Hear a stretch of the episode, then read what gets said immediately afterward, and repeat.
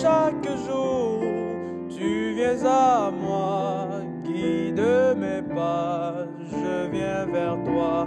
Oui, à chaque jour, ne dis qu'un mot pour me sanctifier la parole de ça.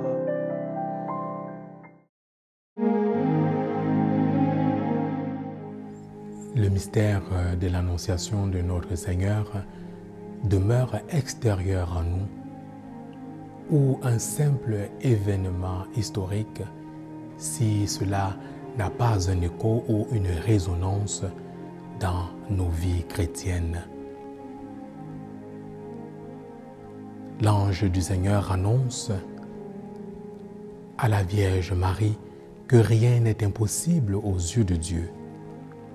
Nous pouvons l'affirmer aujourd'hui au regard du mystère de l'incarnation, au regard de la vie publique de Jésus-Christ, au regard de sa mort et de sa résurrection.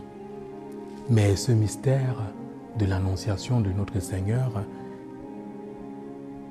n'a aucun sens si cela ne trouve pas une résonance dans nos vies chrétiennes. Si cela ne s'applique pas dans nos vies, alors la vie chrétienne ne vaut pas la peine d'être vécue. La question qui se pose alors pour nous aujourd'hui à travers cet évangile, c'est reconnaissons-nous vraiment dans nos vies des traces des actions de la présence agissante de Dieu qui nous prouve effectivement que rien n'est impossible à ses yeux. Retrouvons-nous justement des traces, des signes de ce fait que rien n'est impossible à Dieu dans nos vies.